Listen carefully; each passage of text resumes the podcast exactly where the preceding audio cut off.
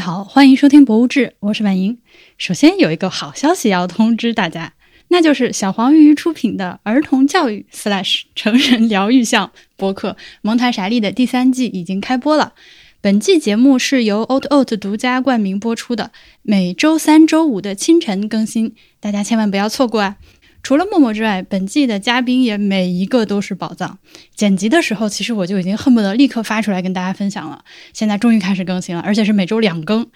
我们的冠名商 Oat Oat 最近主打的是早餐燕麦饮，我跟默默喝了好一阵子，确实挺不错，推荐给大家。如果你想要支持蒙台傻利的话，可以领这个节目专属的优惠券去下单哈。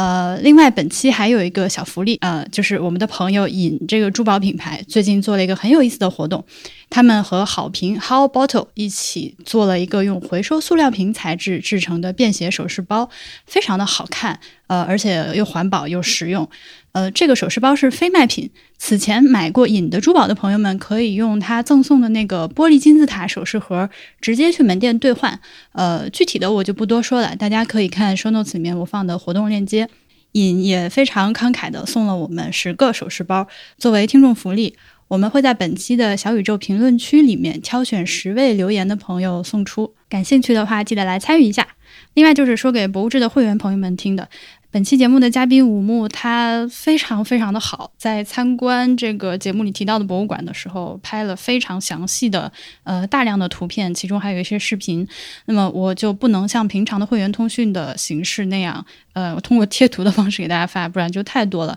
所以我会把它打个包，以这个下载链接的形式发给大家，嗯，可以在邮件或者爱发电里面查收。好，接下来是今天正式的节目。今天我们这个节目，哎呀，其实我都。不是很确定应该发博物志还是发哈利波特，我这个 OK，我们看我们后面往哪里走？哎，对对对对，看后面往哪个方向去。呃，我们要录一期关于 Fantastic Beasts 的一个展览的一期节目。今天跟我一块儿录的呢，是大家可能在节目里面听我 Q 到无数次，但从来没有真正出现过的一位嘉宾五木。嗨，大家好，我是五木。然后我现在在爱丁堡。可能哈利波特的听众们听说你会听说的更多，因为你是，呃，哈利波特和蒙台傻利的封面的作者。是的。呃，我们每一期的视频封面也是五木做的。这个这个，所以我们就直接说吧，这个直接进入正题。今天我们要讲的这个展览是我们今天要聊的这个展览是英国伦敦的自然历史博物馆的，呃，一个展览，它的名字叫做 Fantastic Beasts: The Wonder of Nature。它是伦敦自然历史博物馆和呃，就是哈利波特的那个衍生的宇宙叫 Wizarding World，嗯，呃，以及什么 Warner Brothers，呃，他们合作，还有 BBC，BBC 好像也在这个中间有参与，对呃，做的一个由 J.K. 罗琳写的神奇动物，呃，这个 IP 吧。呃，衍生出来的一个展览，嗯，好像是两三年前就听说要做这个展览，当时就非常非常期待，然后没想到最近真的做出来了。OK，嗯，为什么要录这期节目？是因为有一天就吴木在群里面突然发 out of nowhere，突然发 图自己在看这个展览，我就啊，我抱着手机发出了惊叫，我说好，所以那个时候你还不知道他已经出来了是吗？对，我不知道他已经出了。OK，我也是。我也是偶然看见的，就是因为自然历史博物馆是，我觉得应该也算是伦敦必去的几大博物馆之一吧。可能在某一些嗯一些公众号上会这样说。然后我就搜了它，然后就发现哦，这边居然有一个 Fantastic Beasts 的展览。然后就对，虽然我不是一个正统的哈哈利波特的粉丝，但是。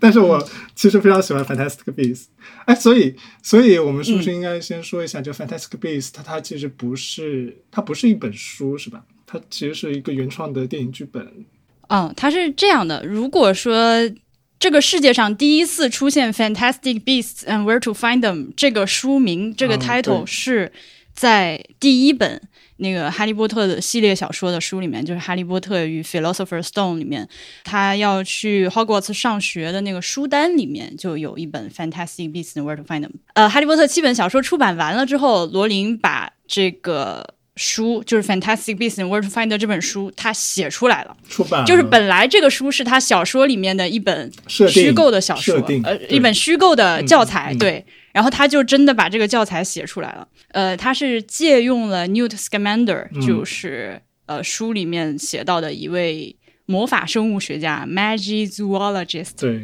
嗯的名字，以这个以化化用这个身份写了这样一本书。而这本书的结构是一个 A 到 Z 的魔法生物，呃，一个 catalog 可以说是，而且它的前言非常的有意思，尤其推荐大家去去读前言。我觉得这本书的前言比它后面就真正介绍每个动物的部分要有意思多。然后再往后，就 Fantastic Beasts 就被开发成了一个电影的 IP，目前为止已经拍了两部片子。Fantastic Beasts Where to Find Them，还有 Fantastic Beasts The Crimes of Grindelwald、嗯这两部电影。现在呢，由于罗琳本人陷入了这个 turf 的危机，所以都不知道下一部什么时候能够拍出来，我就非常的着急。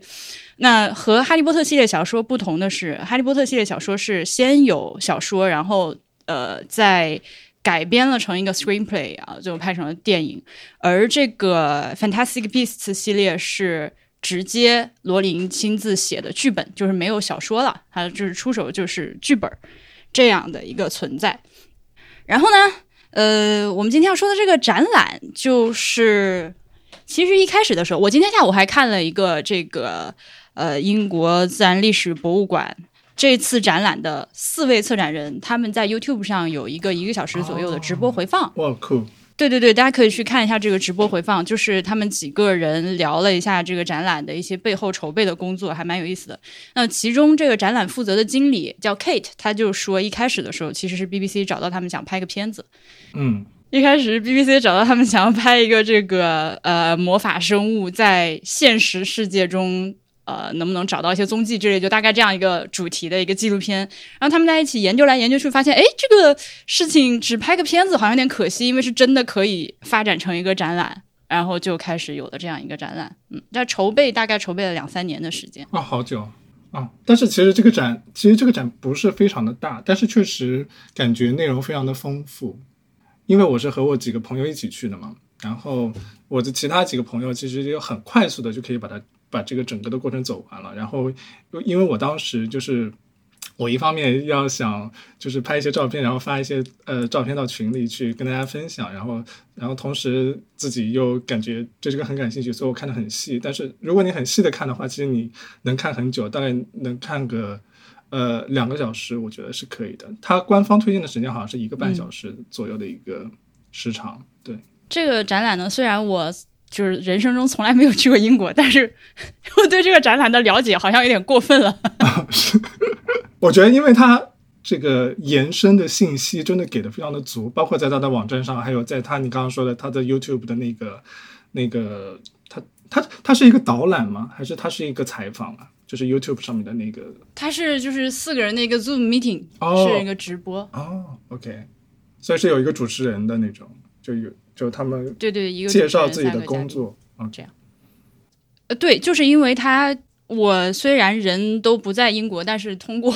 万能的互联网获得了很多信息。大家呃，请一边听我们讲，一边打开他的这个展览的网页，就是这个 Natural History Museum 嗯给这个 Fantastic Beasts 做这个网页，这个网页非常的丰富。对呃，是我之我们之前在博物志里面吐槽过很多展览，就国内的展览不给的信息，就是人家都给了。是教科书般的一个丰富的展览，呃，一上来之后，大家看这个网页哈，你看如此的明确，不需要你再点进去什么其他的页面，就告诉你了它的这个时间、价格怎么去啊、买票是吧？然后下面你如果不在的话，你还可以 download the large print exhibition guide，就是之前我在节目里面说过很多次的，求展览把你们这个都有哪些展品给我一个清单，这样我回来之后可以自己做功课啊。那这个展览也是有的。那么再往下呢，它还有一些 YouTube 上的视频，呃，有些 social media 上大家发的这个图片，还有展览衍生的商品，以及一个 virtual tour。呃，嗯就你点进去之后，可以在这个展厅里面，呃，大概的看一下。而且它这个 virtual tour，我必须说一下，它有一点，呃，它比我们之前常见的那种要好。呃，就是我们之前看到不少国内的这个博物馆的 virtual tour 的做法，是你点进去之后，它是其实是一个展厅内部的一个完整的三百六十度的一个扫描。啊、你就鼠标拖这里拖那里就是转，但是实际上你的视角是固定的，呃，就那个那个信息传达的效率非常低，而且又很丑，因为所有东西都畸变了。它的这个展展览呢，你如果点进去看就知道，它其实是在每一个展厅里面由应该是他们的摄影师选了一个能够代表这个展厅内部的空间的一个比较漂亮的角度，然后稍微镜头 pan 一下，而不是一个全景的移动。就是说，你的视角是被这个策展团队已经帮你 curate 过的一个这个 virtual tour。我不知道这么说清不清楚，反正大家自己看就知道了。这个 virtual tour 是和 Google Arts and Culture 合作的。对对对对对。啊、哇，就就就很棒，就很棒。然后除此之外呢，我还给大家推荐一本书，这本书是。我是这个展览的一个衍生的一本一本书，这个书我本来为了录节目想说海淘一本的，结果没有想到在淘宝上就有，而且价格非常的神奇的低，它的定价是十六点九九英镑，我我觉得很奇怪，而且它还是正版书，我当时看到这个价格我是六十多块钱包邮买到手的，我跟大家说一下这个书店叫啥啊？感兴趣的可以去搜。它叫中途上海图书音像店，在这个店里面，这本书有两个链接，一个是一百多块钱的，一个是六十二块六，你就去买那个二六十二块六的就可以了。它它是不是有什么？哎，你你买的那本书是软装是吗？哦，对对对，我买的不是 hard hard cover，它是一个哦，对，软皮的，对，好像哦，它有分精装和瓶装。对对对，它在那个博物馆商店里面卖的是那个那个 hard cover 的。嗯嗯，呃，但是这本书呢，它又不是一个像我们平常看到的那个展览的，呃，一个 catalog，不是说展品的一个大图集之类那样的东西，它是有一些，呃，有策展人和比如说一些插画师和一些那个真正的动物学家他们写的一些文章。呃，然后在这个里面穿插着展览中的一些展品，等于说这个书是可以脱离这个展览存在的一个单独的出版物，就非常像当初那个大英图书馆给那个呃《哈利波特》做展览的时候出的那本书一样。哎，所以你所以你有比较这两个展览吗？就是大英图书馆的和这个自然历史博物馆的这两个都是关于 J.K. 罗琳宇宙的展览。我都我都非常喜欢，但是到目前为止都没有机会亲眼看，因为因为我只看过这个自然历史博物馆的这个 Fantastic Beasts 的这个展览嘛，所以呃，我我我对他的感官是，他其实不是想要非常详尽的去介绍 Fantastic Beasts 的它的宇宙是什么样，不是想要把它做成一个展览介绍给大家，嗯嗯，而是而是借由它去做一些非常自然历史的一个东西。一个展览，就是它其实更关注的是我们的现实世界，我们的自然历史。所以我就想知道，大英图书馆的那个《哈利波特》那个展览，它是它的核心是介绍哈利波特宇宙呢，还是说它也是借由哈利波特宇宙来去延展出其他的呃我们需要关心的话题或者主题什么的？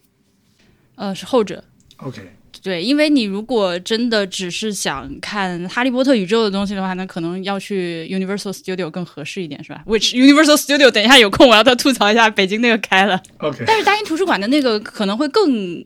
呃，更注重魔法，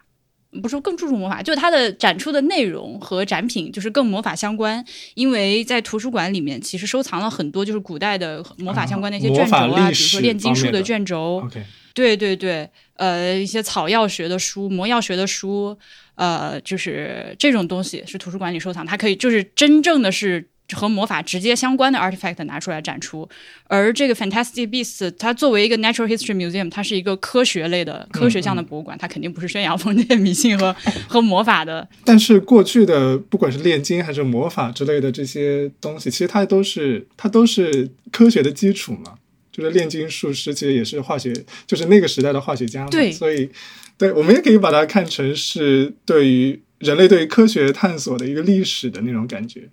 就如果是魔法的历史的话，所以这个展览，对对对，这就这就是为什么展览特别的妙。对，嗯，我今天下午听那几个策展人讲的时候，他们一开始也是觉得，就这个事儿，想想吧，就第第一反应是觉得，哼，因为他们都是一群 actual scientists。嗯，就是真正的研究动物的一些科学家，然后突然间告诉他们，你你们要来做一个和魔法相关的展览，所有人都是 可以想象的梦。OK，但他们之后呈现的效果真的非常的好。对，但是但是就是因为他们做了一些前期的研究之后，就发现现在的这些事实上，在这个做田野工作的这些动物学家，他们的工作和罗琳描写的这个 Newt 的工作内容是非常高度相似的，啊就是到处嗯去野外、对去观察、去收集样品、去记录动物，然后做动物保育。比如说，如果一些受伤了之类，你要给它救治，对，然后你要做一些标本，是是是，然后做研究，以及要对要花很大的功夫去宣传动物保护。呃，然后一些那个 endangered species 怎么样去那个帮助它那个不要灭绝，延续后代，就是他们的工作内容可以说是一模一样的。嗯只是 Newt 研究的那些动物是罗琳编编出来的，就是有魔法的动物而已。然后，所以这几个策展人就说，通过在这个展览做的过程中，就越来越多的发现自己的工作和这个 Newt 的工作相似度就是重合到他们自己都觉得非常的震惊。所以，那这个也是我自己，因为我是没有实际去看过这个展览嘛。那从我在网上调研了各种信息之后，我最大的疑问就是他们在展览中是怎么样把这两个事儿区分开的。你是说真实世界的参观的过程中，对对对，你在参观的过程中会不会有一些 confusion？就是到底，因为这个我听众朋友们，我问出这个问题的前提是，现实世界中真的存在一些生物，嗯，它非常的不可思议，不可思议到你觉得它像是有魔法，对？对吧？天哪，我这个这个语气非常的非常的像什么那种科幻频道那个要要渲那个渲染出一种悬疑感 悬疑感的那种感觉。那么我就想，如果是去去这个展览里面看的话，那怎么对这个策展人有没有在这方面做出什么努力，能够清晰的给这个参观者分辨出哪些是真的，哪些是虚构的？嗯，我你觉得这个我的感官是这样的，就是我没有特别的有意识到，就是我当时看你提纲，你提出这个问题嘛，就然后，呃，然后我就想一下，我在看看这个展览的时候，完全没有意识到他们有有意识的在做这件事情，就他们没有有意识的说我要去分辨现实世界和魔法世界，呃，我反而的感觉是他们一直在去寻找。就是罗琳所写的这个 Newt 的这个角色，他所做的工作和这个电影里面出现的这些神奇动物和现实世界的联系。但是这个联系，当这个联系产生的时候，当呃这种像有一点像镜像的那种感觉，就是我们我们一会儿可以去详细的说每个展览部分，因为其实它的它的那个嗯部分非常的少，其实只有三部分，就是很容易我们就可以把它梳理梳理过去了。呃，所以整体的感觉，我会觉得，就是当他们把这种联系拉起来之后，你会很清楚的觉得，我其实是站在一个现实的角度去看，就是现实世界的角度去看现实世界和罗琳所写的那个世界的关系，所以我自己不会觉得有 confused 的，就是我我不会觉得我进了这个展览就一下子进入到了一个魔法世界。我不知道小朋友的感觉是什么样的但是我的感觉是这样的，就是我其实还是站在一个现实世界去观看这个东，观看这个展览。嗯对，虽然虽然它其中做了一些，呃，比如说你一进这个展厅，它就是那个标志性的那个《哈利波特》和《Fantastic Beasts》的那个音乐，就噔噔噔噔的那个音乐就就起来了。哦然后还有它它整个的展厅其实做的相当的暗，然后会有墙上会有一些投影，会有一些那种神奇动物的影子从你头上飞过啊。然后它其实那个展厅的上面、墙壁上面还有一些可以开启、可以关闭的一些小的橱柜的门，然后偶尔就会。呃，吱呀打开，然后有一些什么奇怪的声音出现，然后又关闭，就它会渲染出一种那个氛围。但是其实它整个的听起来非常像环球影城。呃，有一点，但是没有那么过，没有那么过。呃，但是它整个的展展陈，我会觉得非常的科学感，非常的自然历史博物馆。因为我也看自然历史博物馆的其他展览，所以我会觉得对它非常的自然历史博物馆，它不是一个嗯电影像的那种展览。对，嗯，所以说其实你倒是也没有具体的感觉他们采取什么措施来分辨真实世界和魔法世界，但是就是三炮做到了，就你不会因为这件事情产生我觉得我们之后可以去介绍，就是它的整个的整个展览分成了几个部分，然后介绍每个部分内容。我觉得听众听下来以后就会有这种感觉，是它其实就是可可可以很自然的分辨出，而且其实它最后是想嗯让你关注到现实世界，而不是让你只是沉浸在魔法世界里而已。那我们就可以跟大家说一下它分哪几个部分吧。嗯嗯，那这个展览呢，呃，大的部分一共分成三个部分，Inspired by Nature 讲了，呃，主要是四种魔法生物，但是这四种魔法生物都是有非常可以说是确凿的来自于现实世界的这个线索，呃，以至于人们幻想出了它们的存在的。然后第二个部分叫做 In Search of Fantastic Beasts，呃，其实就慢慢的来到了，就是从这个动物学家的视角。来向大家展示现实生活是现实世界中真实存在的那些 fantastic beasts，就它们虽然是实际存在的，但是就好像有魔法一样，非常的神奇这些动物。然后第三个部分是 protecting beasts under threat，呃，就更像是一个未来面向的一个部分啊，就是更多的是想要唤醒大家这个保护动物保育这方面意识的一个部分。对，主要是这三块。呃，一上来是一个 introduction，就是一个序章。我哎，要不然你来说吧，就是因为你实际去过，就是这三个部分分别是啥？好好，如果我如果我有我有那个忘记了，你可以补充一下，因为 因为我知道你很仔细的看了那个书和那个 那个展前。对，呃，就是首先你进去以后，它第一个大展柜就是 Newt 的整个的装备和他的服装什么的。嗯，这个就是一个序言，就是他大概的这个序言就会跟你说啊。Newt 他是一个什么样的人？然后其实是在现实世界中也有很多像 Newt 这样的人去做很多关于动物研究或者是收集等等等这些工作。然后他的第一个序章是，哎，他那个标题叫什么？你可以提示。对他那个其实不长，我直接给大家念一下吧。他那个 introduction 的非常的短，呃，标题 Fantastic Beasts: The Wonder, The Wonder of Nature。然后他这段话说：From roaring dragons to mischievous nifflers, the wizarding world created by J.K. Rowling is full of remarkable animals。第一段，然后第二段是。Magic zoologist Newt Scamander is an expert on these magical creatures and the author of Fantastic Beasts and Where to Find Them. We invite you to follow the pages of Newt's book and explore the wonder of natural world through the magic of fantastic beasts. Discover the real animals that are extraordinary as any mythical creature, and, like Newt, see the need to protect them for generations to come. 就这几句话就完事儿了，嗯，就非常的言简意赅，而且真的就把这个展览内容概括完了。对， 英语一响起就就感觉回到了哈利波特哈利波特的那个 那个方格。OK，然后然后是这样的，然后它的第一个它的第一个那个序章的那个标题就是它是这样的，它是每个序章都会这样，它会来一段 Newt 所说的话，我不知道这段话是它来自于那个 Fantastic Beasts 的那本书，还是来自于电影书。OK，呃，所以它的第一句话，它第一个那个。引用的 Newt 的话是：A glance through Muggle art and literature of the Middle Ages reveals that many of the creatures they now believe to be imaginary were then known to be real。就是曾经，呃，就好多神奇的生物，他们比如说像独角兽，现在我们都觉得独角兽是编的，但是中世纪的时候的人们以为独角兽是真实存在的。然后它又有一个 twist，就是对于魔法世界的人来说，那独角兽确实是真实存在的，就很神。对对对对对，哎，对啊，所以 Newt 写这句话真的是这个里面有一些很多很多很多层次的东西在里面，所以他的那个 Inspired by Nature 其实也就是根据这个 Newt 所说的话这引出来的一个，就是因为在 fantasy beast 里面，我们都知道有非常多就是非常奇妙的、很奇异的动物，然后这些动物曾经其实也出现在人类的历史当中，比如说它最开始的就是一个 dragon，就是龙，然后。包就包括它给了一个恐龙的一个骨骼，然后它是一个食草类的恐龙，我不知道它的那个名字怎么念，反正它是一个应该是拉丁文的一个名字。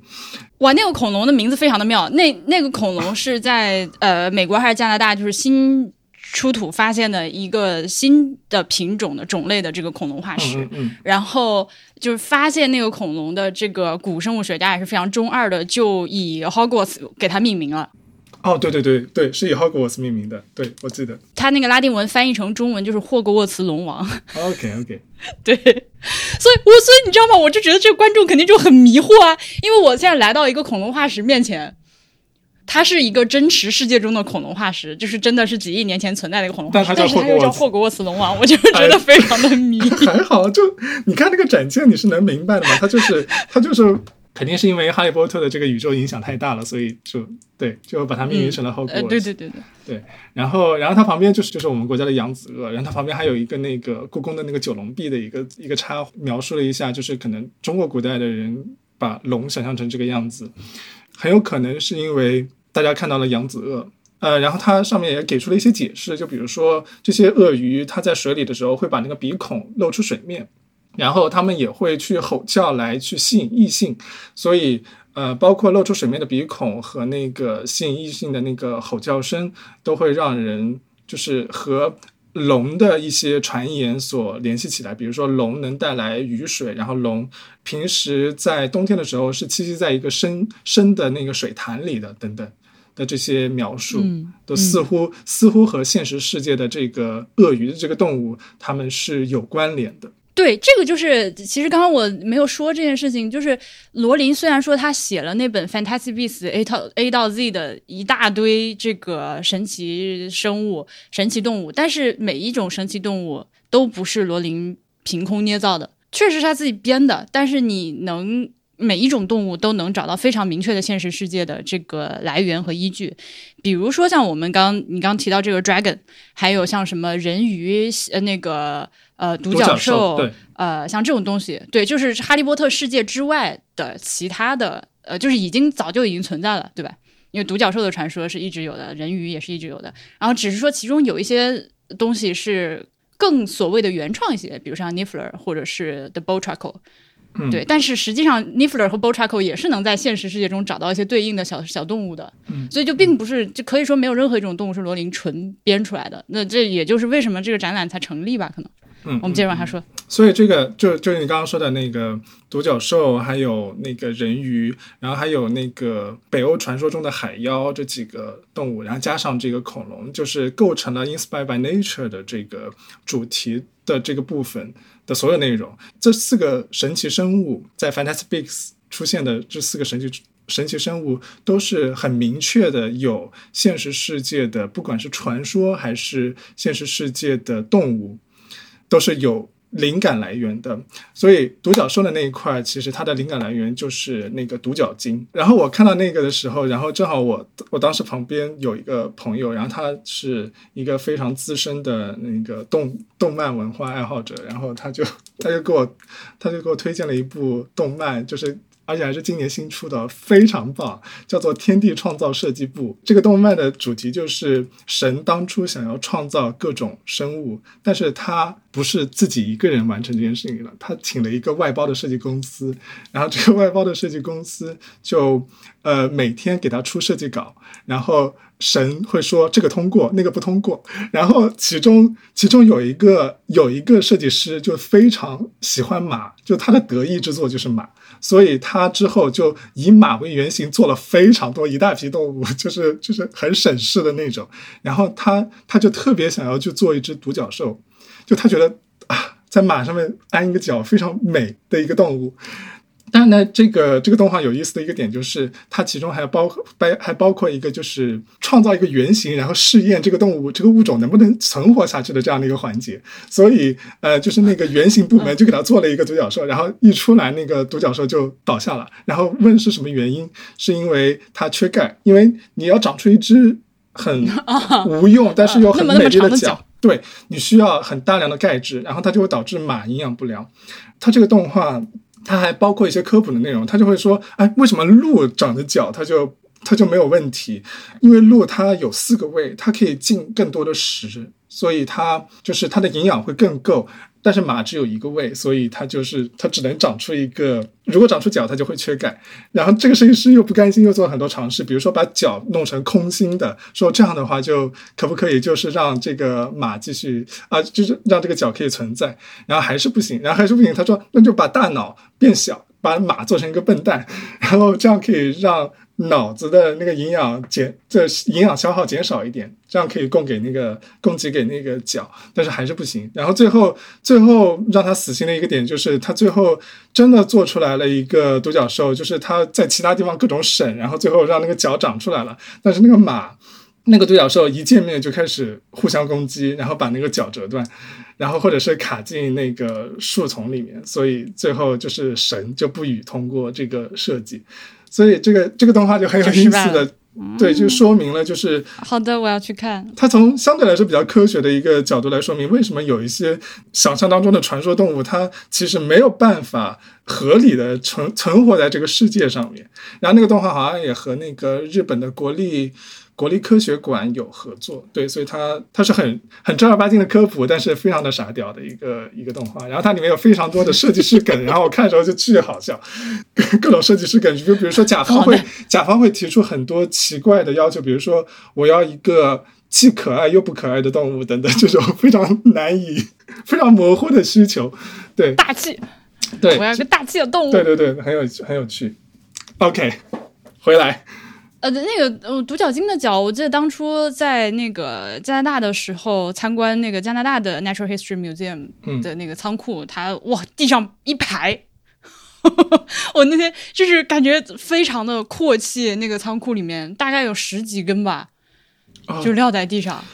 那个脚是雕花的还是不雕花的？呃，它是原来就是有一个螺旋。它不是，它不像象牙那样是一个光滑的平面。这个呃，就是独角鲸的角长出来就是自带一个螺旋。啊，因为这个展里面其实它展示了两根脚，一个是原始，其实展示了展示了三根脚，一个是原始的独角鲸的脚，一个是人类用独角鲸的脚去雕雕刻花纹，就像类似于象牙的那种象牙雕的那种东西。然后还有一根是它应该是翻模做出来的一个模型的脚，可以让你去触摸它的，因为原展品肯定不给你触摸嘛。但是它弄了一个翻模，可以让你去触摸。那根雕花的脚其实就非常明，非常带有自然历史博物馆展览的风格，就是它在方方面面都非常的注重告诉你人类是怎么样去影响到这些动物的。比如说独角鲸的脚，它其实曾经就被呃用于。就是比如说雕花或者是入药啊等等，然后就是它和动物保护带有非常强烈的动物保护的主题，而且因为罗琳也写的就是那个独角兽，它的身上的皮毛和脚还有尾巴的那个毛都是带有魔力的嘛。啊，独角兽浑身都是宝。对，所以所以很多人其实是也是渴望得到独角兽的一些东西的。我记得好像好像某一集里面好像就有，呃，是伏地魔去喝独角兽的血是吗？我不记得。对对对，就是第一集里面，它独角兽是按照罗琳的设定。哎，既然这样，我们就扯一下这个罗琳设定的独角兽。嗯，它是一种就是至纯至真的魔法生物，非常的纯洁。嗯，如果你为了一己私利去杀死一只独角兽的话，并且饮用了它的血，呃，你的灵魂就会被诅咒。你的灵魂不再完整了。独角兽的血，按照罗琳的设定是像水银一样的一种液体，喝下它，不管你只要还有一口气在，就法力大增一直一直延续你，也呃就延续你，就续命，就立刻就可以续命。OK OK，嗯对。然后独角兽小的时候是全身是金色的。呃，小的时候，他们这它是总的来说是一种非常非常害羞内向的动物，会躲起来，不会让人发现。呃，麻瓜是完全发现不了的，而且也无法接近独角兽。呃，女性的巫师，如果你就是比较温柔的去接近它，它是更愿意跟女性有一些这个这个 interaction，但是男的他就不喜欢。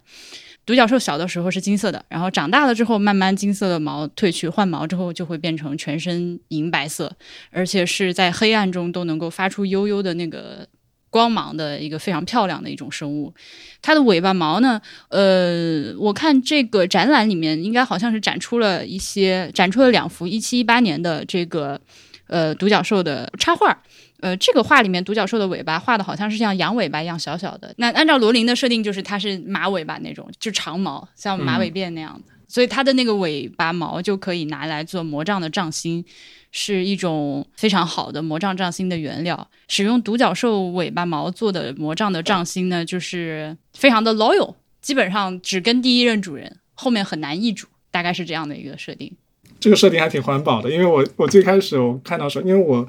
我之前不知道那个那个魔杖的什么，就是它里面是用独角兽的哪个部位做出来的。然后我第一眼扫过时候，我想，哇，不会难道是要用独角兽的脚来做魔杖吧？我想这也太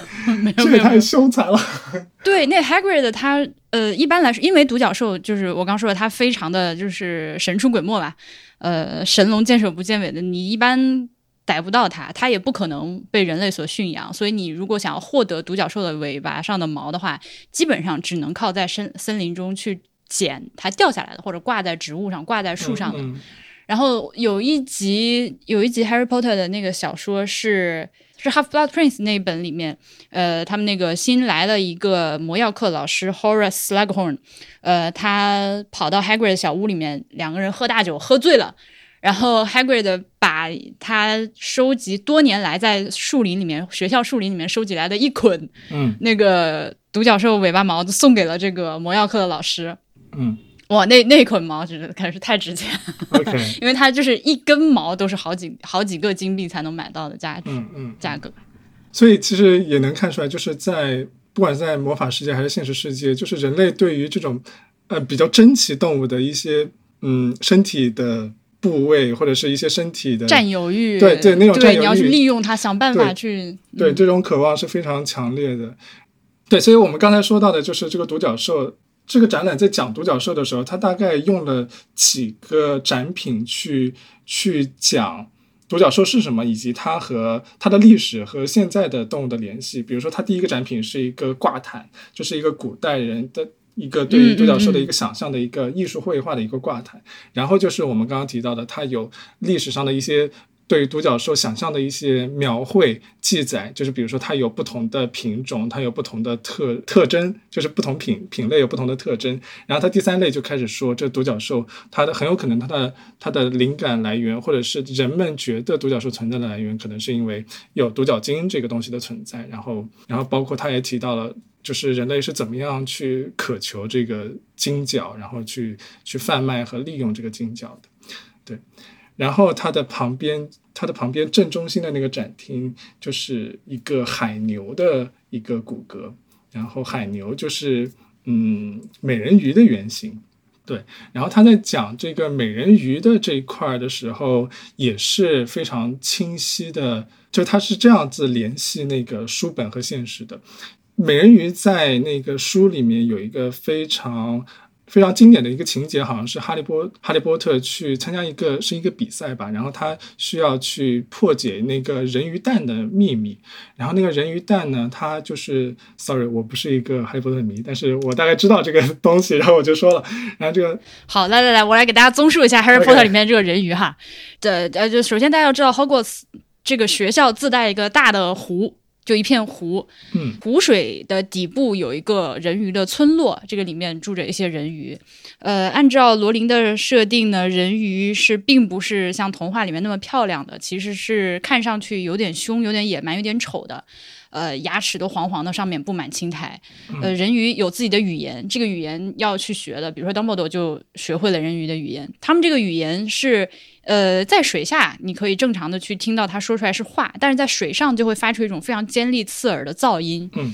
那在这个 Try Visit Tournament 里面，呃，第一个任务是从火龙的这个窝里面偷出一只金蛋来。然后第二个任务就是你要破解这个金蛋，这个金蛋一打开就发出刚说的那种刺耳的声音。办法就是你只要把这个蛋埋在呃进到水里面，然后把脑袋伸到水里面听，你就能听到这个蛋其实在唱一首歌。然后这个歌给了一些线索，你怎么样什么时候来找到我们带走了一样你珍贵的东西，你要把它带回去之类这样。好了，我综述结束，打岔结束。嗯，然后你接着说人鱼的事儿。然后人鱼是这样的，就是你刚才说到的，就是它的那个人鱼蛋在那个水上是。只会发出刺耳的声音，然后到水下，他就可以听见他在说什么嘛。然后他这个展厅里面也做了这样的一个人鱼蛋的模型，它旁边还有两个若干个抽屉，其中有一个打开是听到刺耳的声音的。人鱼的那个声音，就是说它在陆地上的样子。另外一个打开以后，它就会播放出人鱼的歌声，就是在水下的样子。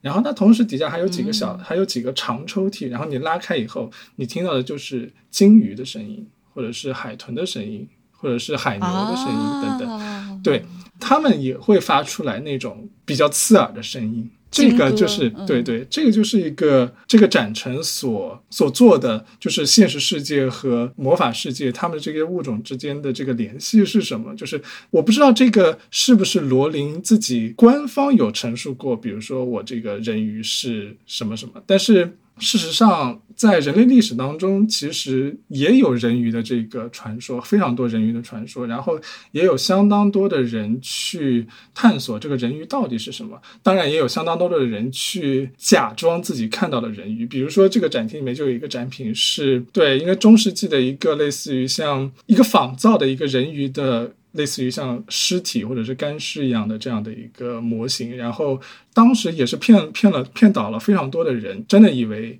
这个主人看到的所拥有的这个是人鱼的干尸，但是事实上后面根据 X 光等等各种，甚至可能都不用 X 光，就是直接把它拆开，以后就会看到里面是有一些，比如说钢钉啊，或者是木块啊，或者是毛发的一些东西组成的。这个大家如果真的对细节感兴趣的话，嗯，记得去我刚刚说他那个网页上有个可以下载的呃 Large Print Exhibition Guide，它呃是把所有的展签都集中在这个 PDF 里面了，所以你一看就知道呃这个展览接下来有什么有什么有什么，嗯嗯嗯，可以跟着我们说一块儿来看，就还还蛮有用的。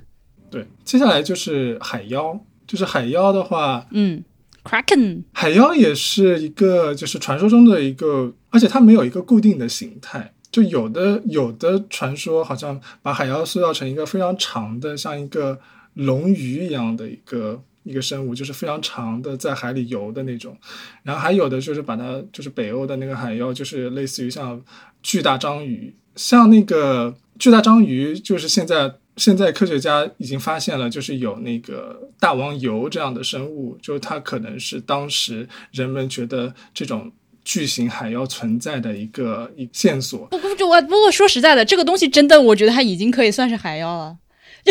就因为它 我觉得太它已经是真实的海妖了。OK，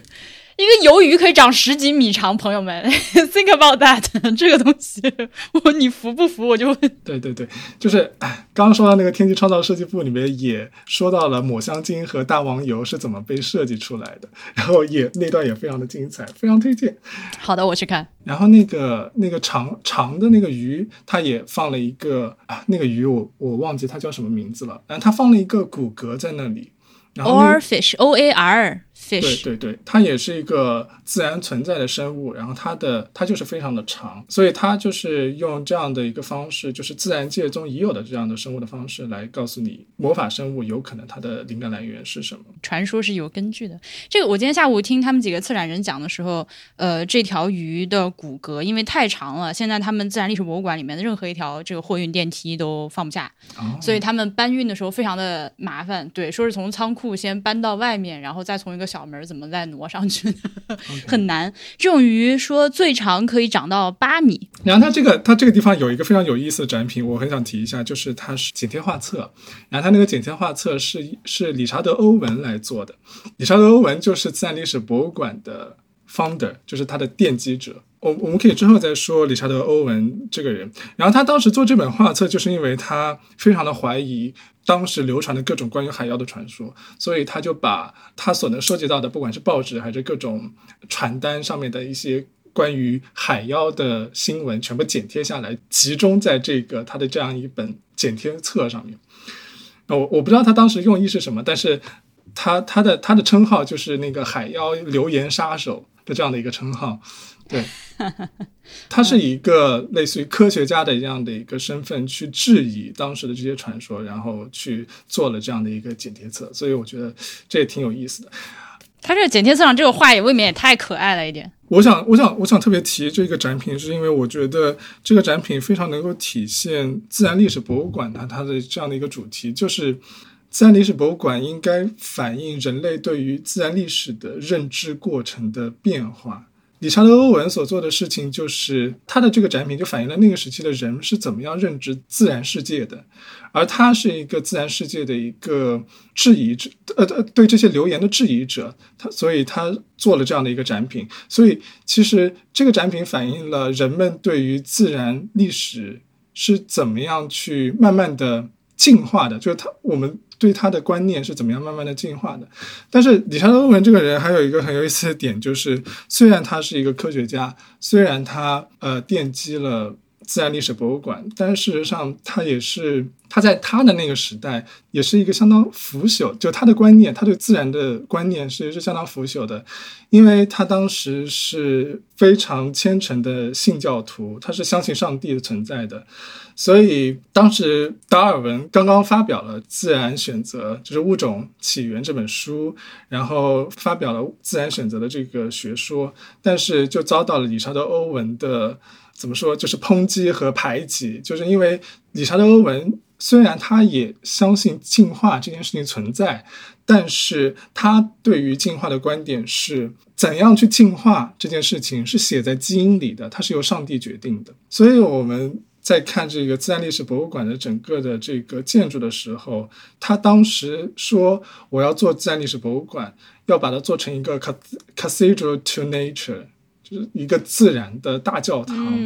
然后确实，事实上，当你进入这个自然历史博物馆的时候，你会感觉自己身处一个教堂，因为它整个的这种建筑风格是参考了德国的罗马式宗教建筑的，就中间有一个圆形的穹顶的一个大厅，四周有一些小的 chapels，然后它还有两个两翼。就是整个的这个建筑，其实它的制式非常的接近于一个教堂，而且他当时在做这个自然历史博物馆的时候，他是把已经灭绝的动物和现在还存活的动物是分割完全分割开的，分别放在两翼的那个建筑群当中，一个放在西边，一个放在东边。这个做法其实是非常不达尔文式的，因为。从达尔文的那个物种选择的那呃自然选择的这个理论来来看的话，已经灭绝的动物和现在存活的动物，它其实是一个应该是一个连续的一个状态，它不应该是一个完全分割的，因为物种的进化它是慢慢缓慢的渐进式的。但是理查德·欧文当时就是把这两个东西完全的分开，他是从一个上帝视角式的去看待整个自然界。对，说到这个，其实我们上一期节目里面不是上期，上上期节目就是关于树树的那个展览，当时提到了一个意大利的一个植物神经学家，嗯，呃，叫 Stefano Mancuso，他的那一整套理论遭到了波比的无情嘲笑，他就是说我当时跟他讲这一堆东西的时候，我兴致勃勃的跟他讲这些东西，他跟我说这个东西是反进化论的。嗯 然后我就我也不知道说什么好。进化论也是会发展的，对，因为进化论也是一个理论。就我我觉得至少，比如说那个人提出的那些植物，它有一些 some kind of intelligence 这种事情。它不像地平说那么荒谬，对吧？嗯，我们可能还是可以给他一些 attention 去观察他接下来这个理论往什么方向发展。对，这 segue 结束，我说完了。对对对，我我虽然没有看过那个展览，但是我也听你在那个群里面有介绍一下。就是我我现在的感觉就是这些，就这些观点、这些学说，我觉得是，我觉得还是要抱有一种尊重他提出的这个观点，然后看他之后可以往什么样地方的发展。因为我看了自然历史博物馆以后，就会觉得。呃，人类对于自然历史的这个认知，真的是一直不停的在变化的。然后有非常多的岔路，有非常多的歧途。然后我们现在都不知道未来会走向哪里。对，就是现代人总有一种错觉，就是我现在知道是就是最新的、最正确、最科学的。呃，比如说以前是什么日心说、地心说，现在发现其实我们只是宇宙中的一个非常不起眼的小角落之类这样。但是你不永远不知道未来会发展成一个什么状态。对对对对对，是的，是的。所以自然历史博物馆它也是，就是它它在就是伦敦自然历史博物馆在自我介绍的时候，他会说我们是观察我们对自然的认知是从哪开始的，然后现在发展到哪里，以及未来将要发展到何处。它是有这样的一个。使命，或者是有这样的一个嗯宗旨在的，所以我在看他的很多展览，包括这个 Fantastic Beasts 的展览当中，都能够就是感觉他把这种这种核心这种理念渗透到了他所有的布展和就是展陈设计当中。哎，好难啊！这种这种强烈的信念感啊，非常好。我我我看的时候觉得非常的好。对对对。好，下接下来是第二趴。我们刚刚说了半天都是第一部分 Inspired by Nature。好，然后我们接下来说第二部分。在这个部分当中，他也是提取了几个罗琳所写的动物。第一个应该是那个大眼睛的那个，叫做 Moon Calf，中文翻译我不知道是什么。啊，mooncalf 望月兽吧，好像是我我我，但我已经忘记望月兽这个名字是我自己翻的还是他他官方翻译的。对，就是呃，有点像眼睛极大的羊驼，但是又比现实世界中的羊驼体格稍微小一点。如果我的理解对，它大概是呃站直了之后身高七八十厘米高这样。嗯，长脖子羊驼，然后眼睛大的像两个盘子一样，巨大的那个眼睛，然后他们会非常喜欢看月亮，然后会在满月的那一天跳起呃神秘的舞蹈来求偶。嗯，然后也是性格比较温顺，然后比较害羞的一种动物。啊，我应该这样说，就是在第二部分，其实这个策展团队是提取，它确实是提取了几个呃罗琳所写的动物，但是它把它分类成了几种呃不同习性或者是不同类型的动物。比如说，它第一，它第一种类型的动物是叫做 elusive creatures，就是那种捉摸不透的那些、嗯那些生物，对对，那些生物，嗯，选择了几个动物，一个是呃 mooncalf 望月兽，就是它只在满月的时候会出现，然后还有一个就是那个。呃，那个我也不知道它的中文名叫什么，就是它会隐形的，就是它的皮毛是、嗯嗯嗯，呃呃，demiguise OK，就是隐身兽，反正对对对，然后对它的毛可以，它的毛可以用来编织那个隐形呃隐身隐身斗篷。对然后它它先给你了几这两个神奇动物的一个 installation 吧，就是它望月兽那个，它是做了一个模型，就是假人 假望月兽，那是 Warner Brothers 做的，对对对对对对对，假望月兽。对，它会有那个月一个月亮挂在上面，然后如果那个月亮亮成满月的话，那个望月兽底下的灯光就会亮起来，然后你就能看到它。但是如果呃这个月亮暗下去，然后你就看不到它。那个那个隐形兽、隐身兽也是，它是做了一个类似于像我们小时候玩的那种，呃，你从不同的角度可以看到不同图案的那个、啊。那个板子，对，就刚好你从正中间走过去的时候，那个隐身兽它是你是看不见它的，但是你往往旁边侧一侧的话，你就可以看到它。对，然后它旁边还有一个那个一个手提包在不停的动，但是你看不到那个手提包是怎么动的，就是它在模仿一个这个隐身兽正在拿着那个手提包的样子。然后他展示了这两个神奇动物之后，就开始去展示自然界的会伪装，或者是经经常昼伏夜出，或者是你呃人类是很难去 access to it 的那种观察到那种踪迹对对对对，的那些就就很难嗯。观察到它们踪迹的那些动物。就比如说一些，比如说枯叶蝶这种会伪装的这种生物，然后比如说一些非洲的一些，变色龙，对对对，哎他好像没有说到变色龙，那本书里面应该有。哦，书里面有变色龙，但我,、哦书里面有我以为展览里面也有，然后还还有树懒，然后我看到这本书我觉得非常好笑，因为树懒它的某些季节身上会长青苔，为了哦，对对更好的对对对对融入对，对对，是的，那个那个非常的有趣。就它在雨林里面，然后它身上会会长那个，它那个好像是某种微生物，好像不一定是青苔，就是某种微生物。green algae a l g a e 这是啥？我来搜呃一下。，真菌吧，好像是，好像是什么真菌什么的。OK，藻类，藻类。OK OK。OK OK OK。对，然后我才知道，因为是看这本书之后才知道，原来变色龙它的变色的原理是它的皮肤细胞里面含有 iridophores。对，他就说在在这些细胞里面有非常非常小的晶体，呃，这个晶体是可以反射光线的，然后制造出就折射出不同的颜色，然后它就变色龙就是 somehow 可以通过控制自己的细胞里的晶体的这个方向来变换自己就是外表皮上的颜色。我觉得这这不是魔法，什么是魔法？嗯，对。然后我还看到还有那个，还有还有山猫，应该是加拿大山猫吧？呃，对对对，lynx 是吧？对，然后它旁边还摆了一个，它摆旁边摆了一个装置，然后那个装置是按一下一个按钮，然后它会播放那个动物的声音，然后再按一下那个按钮，它会告诉你那个动物是什么，就是这样的。因为那些动物其实你都不太能够在自然界中观察到或者是看到它们，因为它们真的是行踪不定，所以就是他用这样的一个方式来告诉你，就是你是没有办法。很轻易的去看到它的，然后但是它给你一个声音去给你做展示。这个里面还展示了一种我从来没见过的一种哺乳动物，非洲的一种哺乳动物，Okapia 呃，我都不知道中文叫啥，看上去是鹿，整体整体造型是鹿，但是腿是有斑马一样的那个黑白的 stripes，嗯，对而且是说是就像 mon c a l f 一样，是极其极其害羞，非常难在海外呃在野外见到的一种动物。就这个动物的造型，它你给我放在我面前，你你在我完全不知道情况下给我看它照片，让我判断它是现实世界中的还是罗琳编的，我真的无法，我说不上来，因为它看起来真的很 fantastic。OK，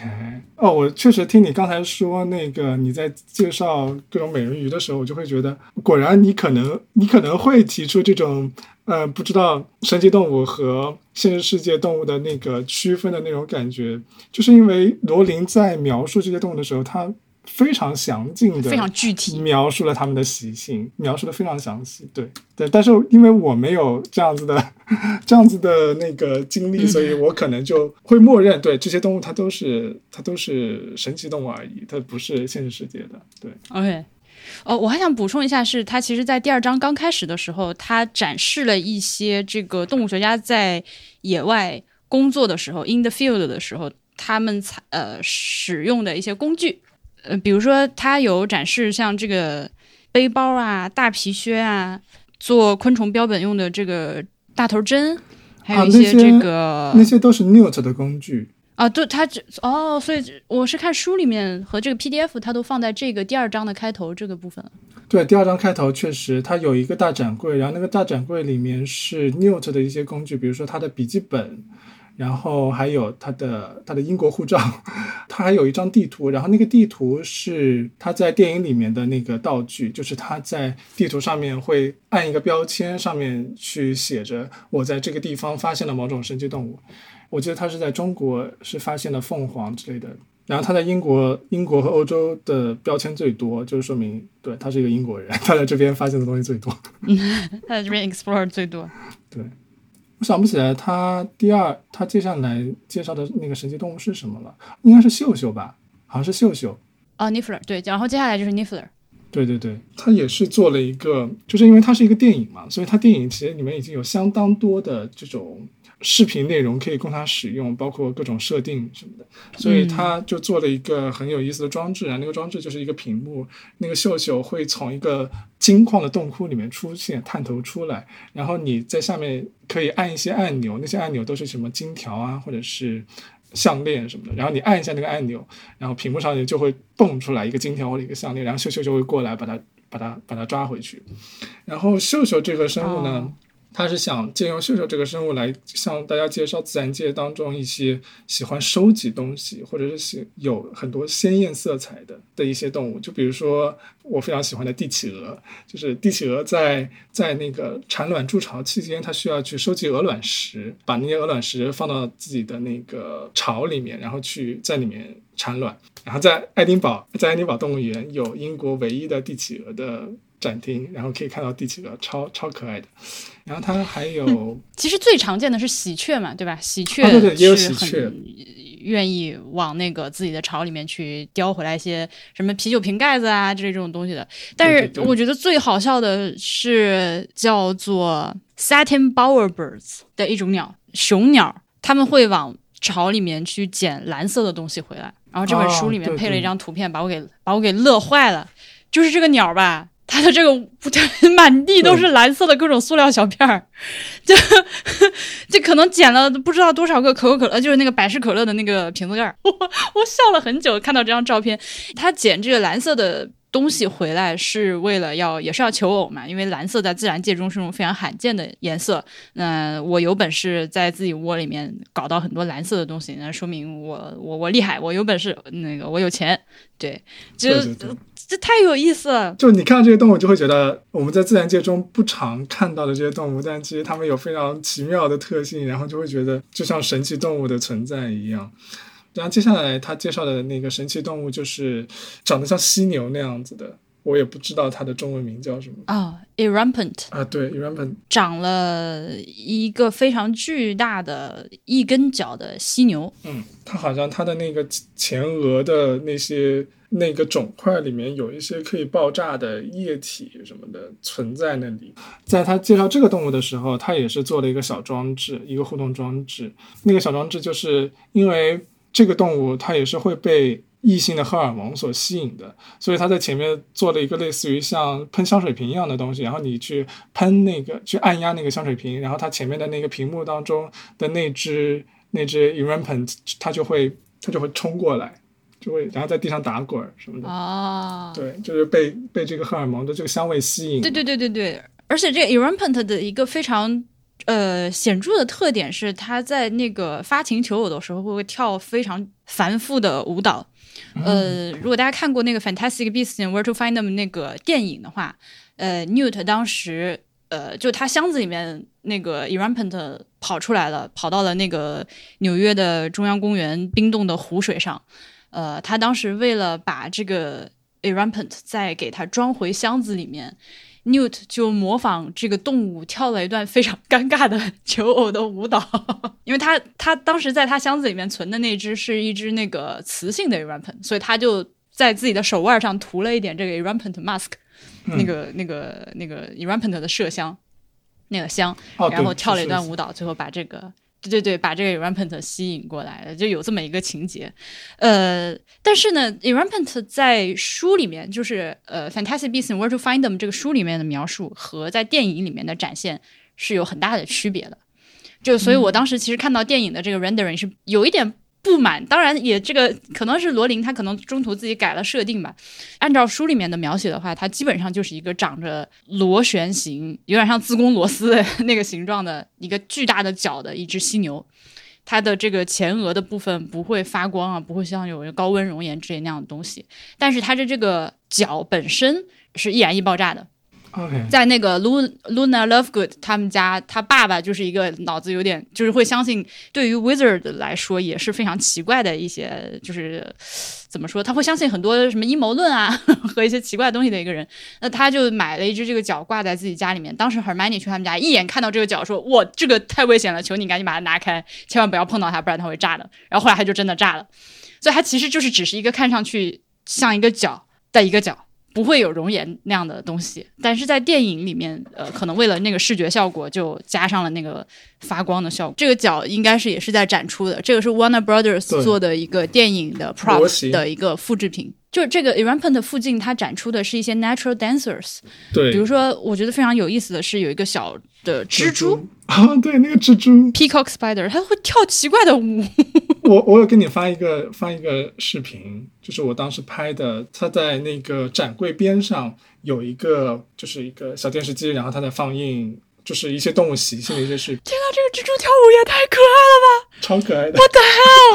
这是什么？我眼泪都要出来了！这是什么可爱的舞蹈？超可爱的。但那只蜘蛛非常的小，它在旁边的展柜里面有展出那个蜘蛛，就是那个蜘蛛小到在那个一个小玻璃罐中，我看不见看不清它，然后它不得已，它只能在前面弄一个放大镜，然后在那个放大镜上面贴了一个蜘蛛放大的一个图片在上面，就你根本就看不见它。啊，好的，就巨小的一只蜘蛛，对，然后然后另外就是一只鸟，然后那个鸟会把自己的羽毛蓬成一个像是那种就是呃小斗篷一样的一个圆圆的小斗篷围在自己的嗯，胸前，然后在那边跳舞，还可以还可以旋转，而且他他的脖子可以像新疆新疆舞一样，可以可以左右动。新疆人震怒了。sorry sorry sorry，是 stereotype 了，sorry。对，然后接下来是那个 shape shape shifters，呃，呃，shapeshifter 是他介绍的那只那只鸟，对，alchemy，那只可以钻进茶壶里的鸟。所以他在介绍这个神奇动物的时候，他是用了原电影的一段视频，就是呃那个 Newt 和那个女主角嗯，在那个 Macy 百货的顶楼，对去捉这只捉这只鸟的时候，然后它它是一个竖屏的一个屏幕，然后去播放那一段，然后最后正好他那个电影最后一段是那个鸟垂直的落进了底部的茶壶里所以它在底下摆了一个真实的茶壶，然后最后当那个鸟飞进这个茶壶里的时候，那个真实的茶壶它会抖动一下，然后发光什么的。哦它旁边就是那只茶壶的在电影里的那个道具的原型。然后我仔细看了一下那个道具，嗯我发现了一个很有意思的细节，就是那个茶壶，它的那个茶壶盖子和那个茶壶是不是匹配的？哎，对对对，不是一套的，就是因为他们当时是在对电影里面随便抓了个东西盖了一下，是的，对对对，就是细节也挺有意思的。然后他旁边介绍的一些自然界的动物，就是一些啊、会改变自己形状的一些动物。然后他说，虽然自然界的动物没有没有这个鸟这么没有这只鸟这么这么厉害，可以从一个非常巨大，然后缩到非常小，可以缩进茶壶里面，但是它们依然可以去改变自己身体的状态，然后去不管是适应环境，还是去维护自身的安全，去恐吓恐吓一些天敌啊等等。就比如说，他就提到了像河豚这样的这种，就它可以膨胀自己的身体。我印象最深的是一个是一只蜥蜴，然后那只巨大的蜥蜴，啊，我也是，我也是。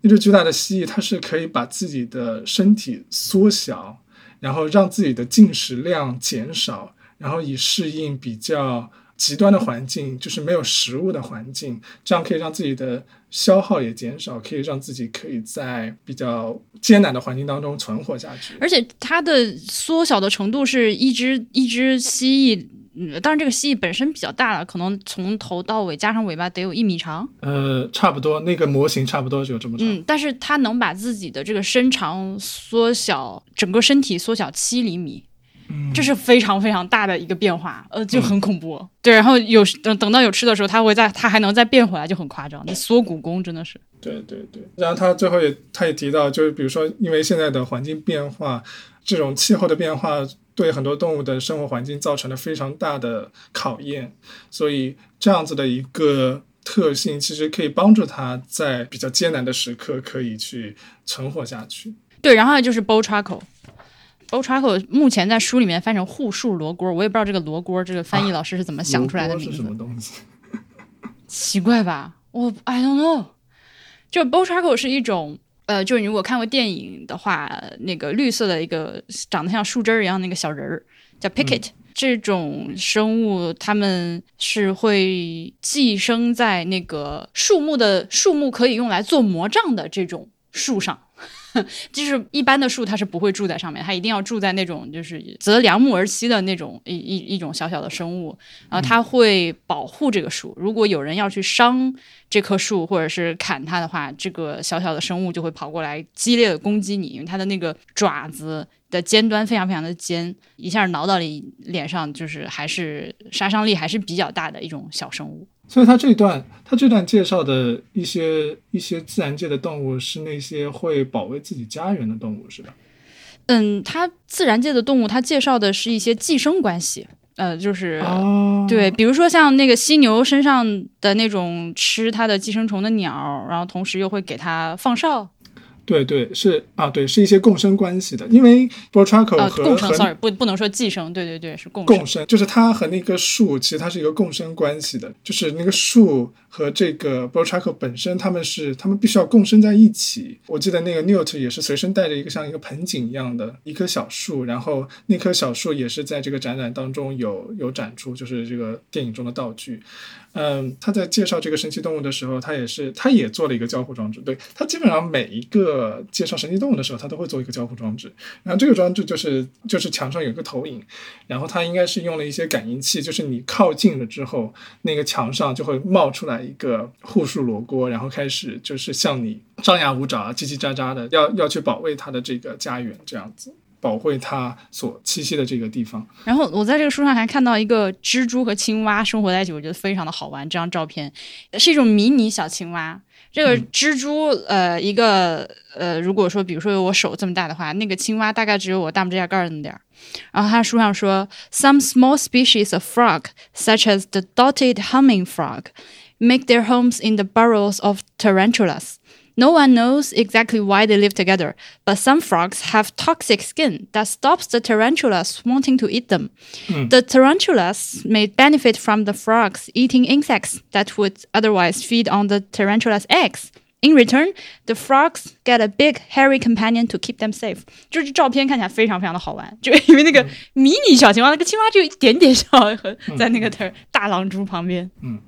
然后第三单元的话就是 protecting the beast，就是来到了动物保护方面的这个主题。在这一部分，我觉得它对于神奇动物的一些提到的就比较少哦，但他也提到了一些，比如说他用到了电影当中的一个情节，就是那个邹舞。就是那只被卖到马戏团的一只中国古代的神兽，然后 Newt 是怎么解救他的，然后他去展示了这一段情节，包括他也展示了 Newt 是怎么样在他的那个地下室去把它建成了一个类似于像动物保育的一个机构一样，然后他在这里面去喂养一些动物，然后去包括去给那个 Moncalf 点眼药水啊，然后怎么样去，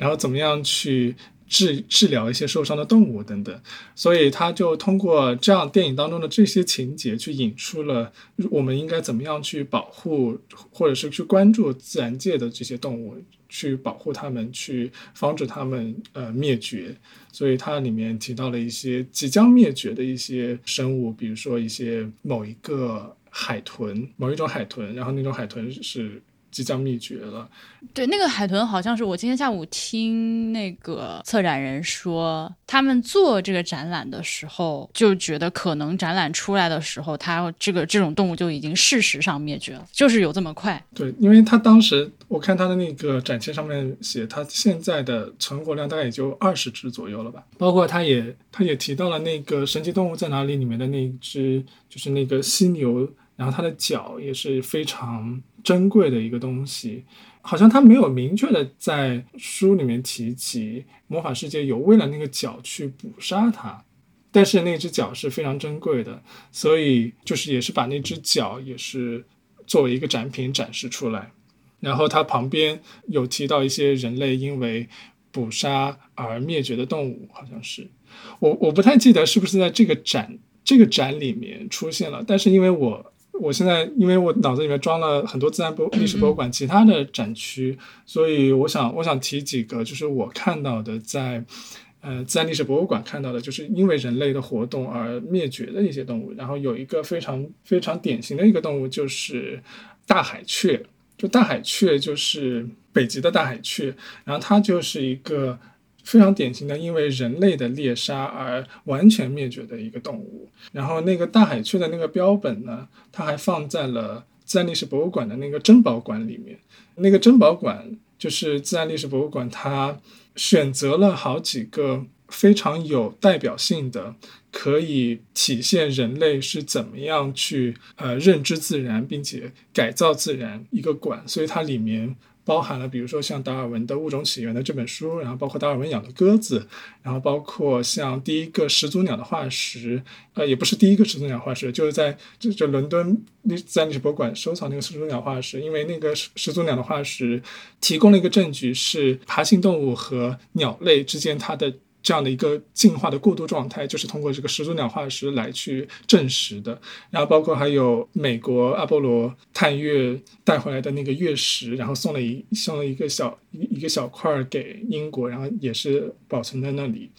然后就还有还有就是这个大海雀，就是它是人类呃因为捕杀而灭绝的一个动物，它也放在那里。包括还有渡渡鸟的渡渡鸟的骨骼也是放在那里。就是也是一个灭绝的动物，也是一个非常重要的人类认知自然历史的一个标志性的动物。对，所以就是自然历史博物馆在非常多方面都很强调这种对于动物的保护，而且因为它有，它其实，在小朋友当中是一个非常热门的一个地方，就小朋友都非常超爱自然历史博物馆，所以我觉得它也是有意识的去要去承载这样这样的一个。一个教育的功能，就是让人类的下一代可以非常关心自然，并且保护自然等等。所以，它这个这个展其实第三部分，其实它的内容相对来说不是很多，就它基本上就是挑选了几个即将灭绝的动物，然后向大家展示。但是，它在最后的那一块有一个可以让小朋友去做海报的一个墙，然后那个海报的墙上面就是有一些。可以吸在墙上的一些图和文字做的那个吸铁石片，然后小朋友可以用那个吸铁石片去去做这些海报，比如说我们爱某一个动物，所以我们不能让它灭绝啊，等等这样的一些东西。对，然后很多小朋友也在那边玩，就是很认真的在玩。它这个部分，然后因为你说你不太想得起来嘛，我翻了一下这个展册，看了一下 PDF，嗯，他提到一些东西，比如说那个穿山甲，哦，对对对，有穿山甲，呃，它和那个 rampant 或者放在一起，对但，因为它这都是一种动物的一种角质嘛，而且它很非常小心的没有辱华，就是他在这个展签里面倒并没有指责说中国人吃穿山甲什么之类，他就是说就是入药什么的。呃，对对，由于人们相信它的这个鳞甲能够有什么功效，呃，尽管科学已经证明没有一点作用，但是每年还是有多少多少的穿山甲在被猎杀之类的。嗯嗯，对对，他倒是没有指着指着中国人鼻子骂就是了。呃，还有一些像 Fantastic Beasts 里面，比如说那个 Alchemy，就刚刚我们说到那个可以任意改变自己体型大小的那个鸟，嗯，它被猎杀的一个非常重要的原因是，它不是被猎杀，是人们抓住它是为了它的蛋，因为它下的这个蛋的蛋壳是纯银的。呃，是人类世界吗？还是魔法世界？当然，魔法世界，不好意思，这个是魔法世界的鸟。对对对，因为它的这个蛋壳就是 purest softest silver。嗯那个在 Fantastic Beasts 那第一部电影结尾的时候，这个 Newt 为了帮助 Kowalski 筹到他的一笔这个启动资金来开面包店，就偷偷塞给他了一箱这个 Alchemy 的蛋壳，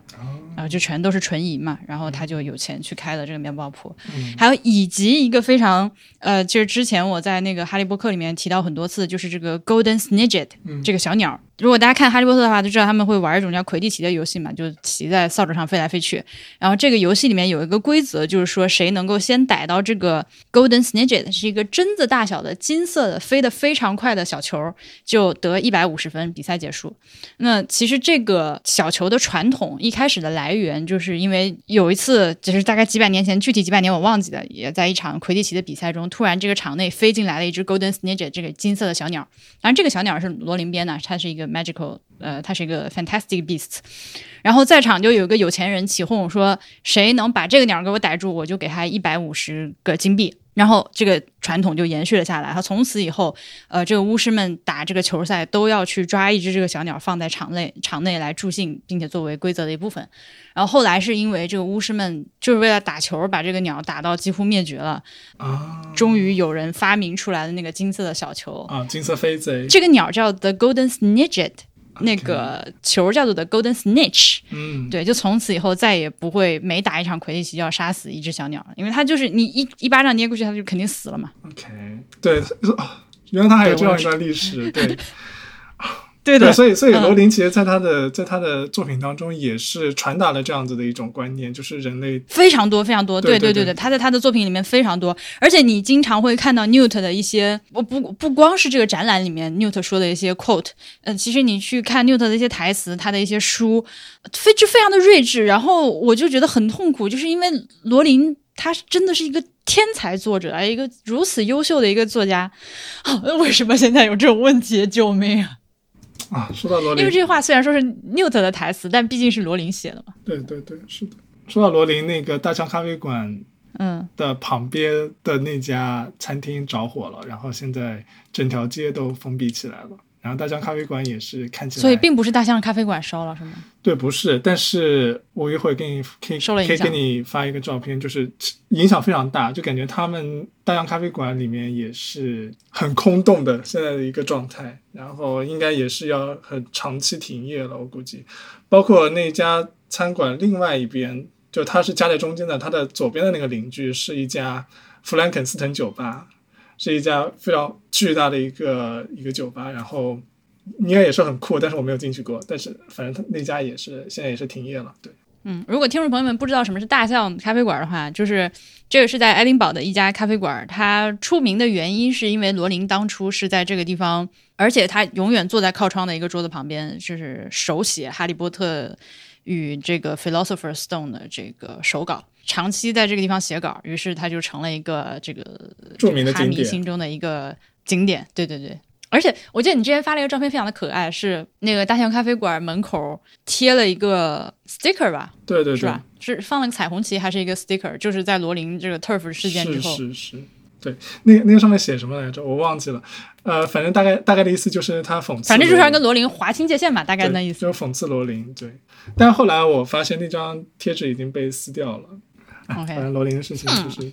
我希望反正反正不要影响到 Fantastic Beast 之后的电影就好了，就是罗琳的事件，因为我很想看后面的电影，我也很想看应该二零二二二年。，I don't know，因为他的很多演员都不能演了嘛，就是跟他已经划清界限了，我也不知道后面哦真的吗怎么办。啊，对啊，天哪！我而且也不知道资本会不会再继续给他投钱，我想应该会的吧，因为像我们这种 软骨头，就是 还是想继续看的人还是很多的。市场还是有的，市场还是有的。哎，但我反正我真的很想看了。Anyway，请请大家关于 Turf 这件事情，我找机会在哈利波特里面专门展开讲一下啊，就是我的我的我对这件事情的看法。就是如果你感兴趣的话，可以听哈利波特的第二季的开头，就是最开头的那期 Intro 的节目，我在那个里面展开。其实已经展开了一次，就是我对于罗琳这件事情的一个整个的看法，请大家不要就是先就上来就直接围攻我。嗯，不管怎么说，就是现在这个 Fantastic Beasts 这个展览，其实罗琳的存在感非常非常的低。对，我看下来，对，确实非常低。对，就是只是提了一句，这个东西是由他最开始是由他想出来一个概念，但是其实这个展览本身就。就是已经自己放飞了。我记得我在那个 Amazon 上看那个书评，还有人买了这个书之后分打的比较低，说以为这个书就是是对对对，说是哈利波特相关的，结果发现买了之后和哈利波特没啥关系。他对，所以他就是和哈利波特 没啥太大直接的关系，可以说，嗯嗯啊，但是啊，我自己在看的时候，我没有特别的感觉到这个展想要跟罗琳划清界限了，就是或者说我自己。呃，对，那确实没有。对对对，我我或者说我自己在心理上，我觉得我还是相对来说，在罗琳这件事情上，可以把他的一些言论和这个作品本身可以分开的。对我我就是我不同意他的言论，并不妨碍我喜欢他的作品的。这样，我们我们我们要继续回到那个展览吗？去说他的一个结尾。那个展览，我想想看啊，那个展览我们已经事无巨细的介绍了一番。啊，我我就想提一个点，这个展览在最后。最后，他有贴一个小牌子，我觉得他就是把那个小牌子作为一个尾声了。然后那个小牌子基本上写的大意就是关于。Fantastic Beasts 的这个这个作品，它描绘了 Newt 从世界各地去收集这些动物等等。呃，然后自然历史博物馆同时也是在它的历史当中也是这样的一个角色。就自然历史博物馆之所以可以建成，就是因为有非常多的博物学家们，包括像达尔文这样的人，去各个地方去收集标本，然后汇集到呃英国，然后去建成了这样的一个馆。所以他说，就是所以最近自然自然历史博物馆里面到处都可以看到一个小的一个圆形的一个贴纸，那个贴纸就是说的是我们的这段历史，我们知道并且承认它是和比如说帝国扩张、殖民主义这些事件是分不开的。我们这些动物标本是它的历史，就是就是和这些所谓的不光彩的历史所有连接的。但是呢，我们现在开始去思考，我们能够。继续在这个基础上面做些什么？然后他们给出的一个答案就是，我们现在不仅要去研究这些我们所收集过来的这些珍贵动物的标本，这些几百万的不同物种的标本，同时我们也要关注这些标本是从哪里获得的，它们的 origin 是怎么样的。我们要关心那些就是这些动物原本生活的地方。我觉得它很妙的一点就是，它和这个呃，Fantastic Beasts and Where to Find Find Them 这个标题其实是联系起来。就是我们不仅仅只是关注到我们收集来的这些宝贝，我们也要去关心这些宝贝他们原来所在的地方。看看人家，对他们原来所在的。我听到这，我就我心里的想法就是看看人家的博物馆。是，而且我今天下午在听他们几个策展人那的那个直播的时候，他们也提到了这件事情，就是说今后如果博物馆再想要呃去收集一些这个 endangered species 他们的这个标本，包括其实现在他们收集标本的方式和以前不一样了嘛，比如说以前就是获得一个动物，它可能比如说它如果是个 mammal 的话，它可能是剥制；如果是一个昆虫的话，它就就是拿小钉儿扎住。但现在会有一些更加。丰富和先进的这个标本采集的手法，以及采集的这个面向也不同，比如说可能会有 DNA 的这个样本样样本的收藏。嗯，那不管怎么说，他们现在如果再想要去到其他的国家、其他的地区收集当地的一些珍奇或者说是濒危的这个生物标本的时候，就像你说的，他们不能再像以前那样来了之后以一个。Explorer 的那样一个探险的探险家的那种法外探险家的那种心态来做这种事情了，一定是要和当地当地的机构、当地的政府呃获得允许，然后在合作的情况下来开展这样的工作。今天下午他们几个那个策展人讲到这件事情的时候，也非常就严肃的提了一下这个事儿。是是是，我觉得这是未来自然历史博物馆发展的就他们所关注的一个方向吧。就他们想要在这方面去做更多的努力。哎，你你有看过那个《帕丁顿熊》这部电影吗？呃，看过第一部。嗯，我我我估计你应该忘记了它的情节了，因为最近大球老师又重新看了一遍帕丁顿熊，然后我就跟着瞄了一眼，然后我就发现帕丁顿熊里面其实就出现了自然历史博物馆，而且它是一个非常重要的一个场景所在地。主要的它的主要情节就是因为帕丁顿熊它就是一个生活在野外的一个非常。高度文明的一个熊类，它在人类世界是一个非常珍奇的一个动物，所以那个尼可基德曼扮演的那个反派就想要把帕丁顿熊放进自然历史博物馆做成标本，然后他尼可基德曼对尼可基德曼这个这个反派他有个前史，就是他的父亲也是一个博物学家，然后他在之前发现了帕丁顿熊之的时候没有。去把它做成标本，因为他想要保护这样的一个可爱的生物，所以，但是，嗯，因为他没有做成标本，所以他受到了其他对他受到其他同僚的排挤，其他同柴的排挤，就是说，你怎么可以放弃这么宝贵的一个机会，不把这么珍贵的一个物种带回来呢？所以，他的父亲就是被逐出了那个。像是一个呃科学委员会这样的一个一个一个机构，所以他的他的女儿就是尼克基德曼扮演那个反派，就是对此就非常的耿耿于怀，所以他就他一定要把帕丁顿熊做成标本，就整个抓住帕丁顿熊，然后要把它做成标本今天，就在那个自然历史博物馆里面去拍摄的啊。然后我我看了一眼，这个这个小熊的这个红帽子和蓝和蓝外套也太英国了吧！啊，帕丁顿熊是出现在各大英国景点的一个明星级的周边产品，就是各个各个景点同款帽子，好可爱啊！各个景点都有帕丁森熊在哪里的这样的一个一个主题的一个东西放在那。然后我在看那个电影里面的时候，也注意到了一个一个一个一个有意思的细节，就是当时他在拍摄的时候，好像是二零一四年吧，这个电影是二零一四年上映的。然后那个时候在历史博物馆那个中间的那个大的 Central Hall 大厅里面，是放置着一个梁龙的骨骼。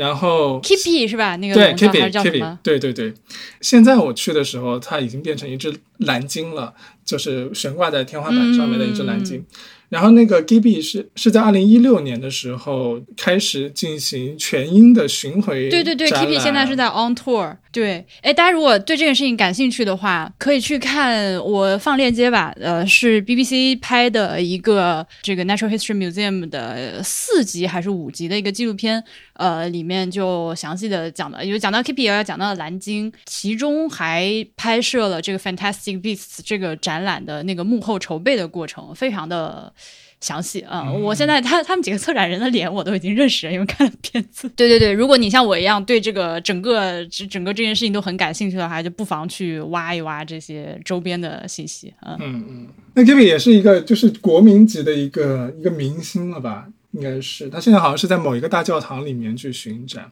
然后那个然后那个骨骼，我看他他其实。就是那个梁龙的骨骼，它其实不是一个真实的骨骼，而是一个一个翻模的一个模型，对，一个 cast。我还稍微扒了一下它的历史，就是就是因为自然历史博物馆那个网站实在做的太详尽了，就是它所有的这些东西的各种前史什么的，就很详细的给你写出来，然后你就很自然的，然后就会被吸引，然后就去，然后那个 Giving 那个历史就是当时在哪里出土了一堆梁龙的骨骼，然后。非常著名的那个美国的那个实业家卡内基购买了这些骨骼，然后最后拼成了一个梁梁龙的那个骨骼的那个模型。然后爱德华七世不叫 Kippy，sorry，DP 啊，DP，sorry，DP，对对对，DP，我觉得听着有点怪怪。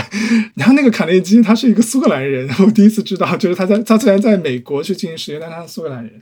然后他曾经把他的那个骨骼的那个骨架放在了苏格兰的一个城堡里面。然后爱德华七世去拜访卡内基的时候，就是爱德华七世那个国王去拜访卡内基的时候，非常想要把这个骨骼弄一个模型放到伦敦的自然历史博物馆里。卡内基就答应了，然后就给他翻了一个模，就是现在我们看到的这个地平。然后这个翻模其实也不止一个，在其他的很多个博物馆里面也有也有若干个这样的模型。所以我看了那个帕丁顿熊，然后，然后我就我就忽然意识到，为什么为什么英国的小朋友们这么喜欢自然历史博物馆？就是自然历史博物馆是我去过的英国所有博物馆里面小朋友人数最巨多的小朋友，而且大部分都是那种携家带口式的那种，就是父母带着好几个小朋友一起过来。过来看，然后大家都就小朋友都非常不过其实其实国内也是啦，你去那个上海的那个自然博物馆或者什么，真的也是就是小朋友就遍地是小孩，就嗯这种地方确实是更更适合亲子向的一些展览和内容，对。而且好像小朋友确实是会对这些东西天然比较感兴趣，他会有一个比如恐龙阶段、昆虫阶段。对对对。哎，那我们现在接下来要聊自然历史博物馆吗？好呀，我们在我们在那个说完了这个展览，再跟大家说一说这个自然历史博物馆其他的展吧。我们可以简单的稍微介绍一下，简单稍微介绍一下，就是不然搞太久了。对，不能搞太久。自然历史博物馆，我我想先说一下它的就是它的建成历史，因为我觉得它的建成历史就挺奇妙的。刚才所说的那个理查德·欧文，呃，英国非常著名的那个一个一个科学一个博物学家，一个科学家，然后也是呃也是解剖学方面的一个就是这方面领域的一个专家。然后他当时最开始是在大英博物馆的自然历史分部工作，当时就是因为英国像达尔文这样的人。就是他们从海外收集到了非常非常多的这个珍贵生物的标本，然后就聚集到一起。然后最开始其实他们是在大英博物馆去展展出的，但是后来就是理查德·欧文就非常想要说，我要去做一个独立的一个展馆，去把所有的这些嗯珍贵的展品呃汇聚汇聚到一个独立的地方，然后就是他就。呃，非常努力的促成了这个自然历史博物馆的建立，然后他选址就在选址在了南肯辛顿，呃，南南肯辛顿这边就是有好几个著名的馆，自然历史博物馆的旁边就是 Victoria and Albert，然后 V 它的前身就是南肯辛顿博物馆，就是南肯辛顿博物馆被改成了 VA，然后自然历史博物馆它当时在设计这个馆的时候，也是理查德·欧文也是。高就是深入的去参与了整个这个场馆的设计，然后他也是和那个建筑师非常紧密的合作，所以我的我对这个馆的喜爱最开始就是从它的它的整个的建筑开始的，就是你一进去以后，你就会立刻感受到非常强烈的自然主义的那种气息。就虽然说它是它是要把它做成一个，它它它整个造型是一个教堂式的，但是它里面所有的廊柱，然后包括包括屋顶的天花板都有非常多的自然气息。比如说柱子上，它会趴非常多的猴子，就很多猴子的雕塑在那个柱子上面，然后还有一些动物的一些雕花和植物的雕花在那个柱子上。我我会觉得可能是当时一些进化论的观点影响到到了整个的这个场馆的整个的场馆设计，因为理查德·欧文和达尔文是同时代的人嘛。然后达尔文的塑像也是在大厅的正中央的一个二层的平台上面。然后它它那个屋顶的天花板有非常多的彩绘的贴金的彩绘板，然后那些彩绘板都是都是一些全世界各地的一些珍奇的植物，呃，还包括像一些常用的，比如说像像什么咖啡棉花，然后什么鸦片等等，就这些植物就是绘制绘制在上面。你一边说，我一边在看你拍的照片，哇，这个真的是对对对细节做的太……非常美，所以这个馆就是整体给给我的感觉就是它真的是就是这个场馆本身就反映了自然历史。说说一些可能不是很好听的话，就是英国确实是确实是太强了，就是它在自然历史方面确实是很多方面的一个奠基者。比如说像我们熟知的达尔文，然后还有理查德·欧文，他同时也是呃 “dinosaur” 这个词的发明者，就是恐龙这个词的发明者。然后包括第一颗恐龙的化石是应该是恐龙的牙齿还是什么吧，是也是在那个英国发现的。所以在那个时期，就是在英国。在自然历史方面探索最强盛的一个时期，去建造这样的一个自然历史博物馆，其实是就是非常深刻的反映了人类在那个时候对自然历史的一个认知。对我对它的喜爱，就是我觉得是来源于这里呃，我记得你二刷时候发了一个那个哺乳动物展厅里面的一个影像装置，啊，对对对，那个装置就是 深深刻的说明了这个国家是这个博物馆有多么的老牌。嗯，它是一个关于河马河马游泳的一个视频。对对对对，一个视频，然后这个视频下面写写着一段话，我觉得非常的好笑。If the screen is blank, the film is rewinding. The program will begin again shortly. 对对这他妈的是在我倒之前带也没有这是意识到个什么？这个点，是这就很神奇，就是说明它是一个就那个黑色那玩意儿，那个方盒子，那叫 VHS 吗？就我们小时候看的那种录像带。嗯，嗯或者是类似的这种东西，它是一个实体的一个胶片的东西在里面，而且不是不光是这个胶片本身没问题，这个这个设备也还在用，你就这大概是可能是 I don't know，可能是七十年代八十年代的设备就一直还在用，我觉得哇哦，嗯，对我在 respect，我在看这个自然历史博物馆的时候，我能感觉到非常强烈的一个感觉，就是它里面有很多个不同时期的展览在同时在。存在在这个馆里面，就比如说你刚才提到的那个有河马游泳的那个馆，其实它是哺乳动物馆。那个馆给我的感觉就是非常的儿童教育像，就那个馆整体的布展方式，就是跟我小时候我对自然科学馆的那种概概念是非常接近的。就是它它整个的哺乳动物的一个布展展成的一个方式，就是先告诉你哺乳动物为什么是哺乳动物，它和其他动物。最本质的不同在哪里？然后他就开始去介绍这个，然后他开始介绍几种不同的哺乳动物，然后就是进入到一个巨大的展厅。那个巨大展厅里面有非常多的，比如说蓝鲸的模型啊，然后各种大型动物的模型什么的。整个的给人的感觉，然后还还包括，他还他还设置了几个呃小的那种互动装置，去告诉小朋友们马的腿和大象的腿它的区别是什么。然后他做了两个装置，然后你按那个马的腿的那个装置，你会感受到那个马的腿是很有弹性的，就是你可以很轻易的按下去。然后你按那个大象的腿，其实你是按不下去的，就是因为大象它需要承载身体。呃，非常大的重量，所以它那个脚是没有弹性的，它是一个非常像一个柱子一样的一个东西在那里。对，就所有的这一切，就是让人感觉它其实是非常小朋友像的，它其实是有带有科普性质非常强的。但是我去看其他的馆的时候，又会有其他不同的感觉。比如说，他最近有一个展览是我们破碎的星球，然后他那个展着。展最开始就是和 COVID-19 相关的，自然历史博物馆外面有一个有一个野生动物花园，然后那个自然历史博物馆的科学家们在 COVID-19 期间就录制了一些野生动物花园的一些声音，然后他把那些声音做成了几个立柱放在那边去向大家展示，然后他们想要探索的就是，呃，在 COVID-19 期间野生动物花园里面的鸟类，它们有没有受到什么影响？就是因为。他们现在还没有一个很明确的一个答案，但是根据一些初步的研究，他们得知就是，比如说在比较嘈杂的街道环境当中，这些鸟它的产子率会下降，然后它们的叫声会更响，诸如此类。然后这个展后面大致上介绍的就是人类的一些活动对地球的影响，然后那个展感觉就完全不像是。不像是一个给小朋友看的展，而是而是一个就是全年龄或者是成年人需要去了解的一些东西。比如说，它最开始就是最开始的那个展品，就是后这个用于制作疫苗检测血清的活化石这样的一个生物。中文那个东西中文叫啥？我都不知道怎么念那个字。我会写，但我不会念。对，叫后。我还查了一下。啊，我查了一下后，因为因为你刚说后，我以为它的英文名叫后，我想说，哼，这个东西名叫后也是有点奇怪。OK，然后那个动物就是它是它是生活了几亿年的一个活化石嘛，然后但是它的血液里面有一个非常。非常有价值的一个作用就是它有很强的抗菌性，然后那个血是血液是呈蓝色的，就如果有一点点的其他细菌杂菌进入到那个血液当中，那个血液就会立刻变色，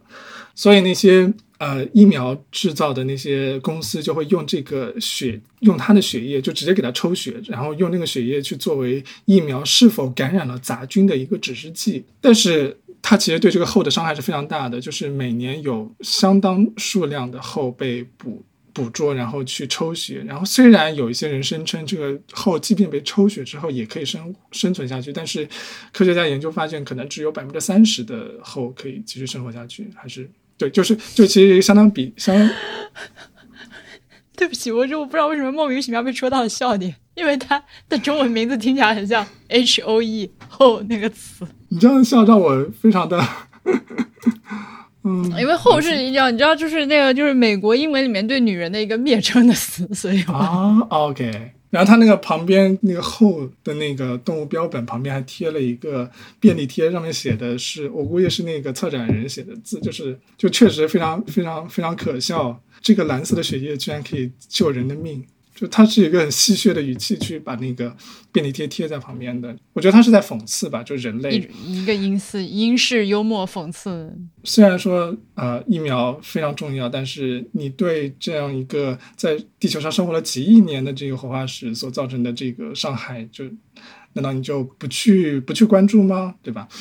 然后后面还有一些，就比如说有一些我觉得非常好的展品，是因为和我的一些亲身经历有连接。就比如说我们之前在伦敦的海德公园里面，就是有看到过非常多的鹦鹉。然后我们当时都惊呆了，就是鹦鹉难道是可以野生的吗？就或者说英国难道会有野生鹦鹉这个东西吗？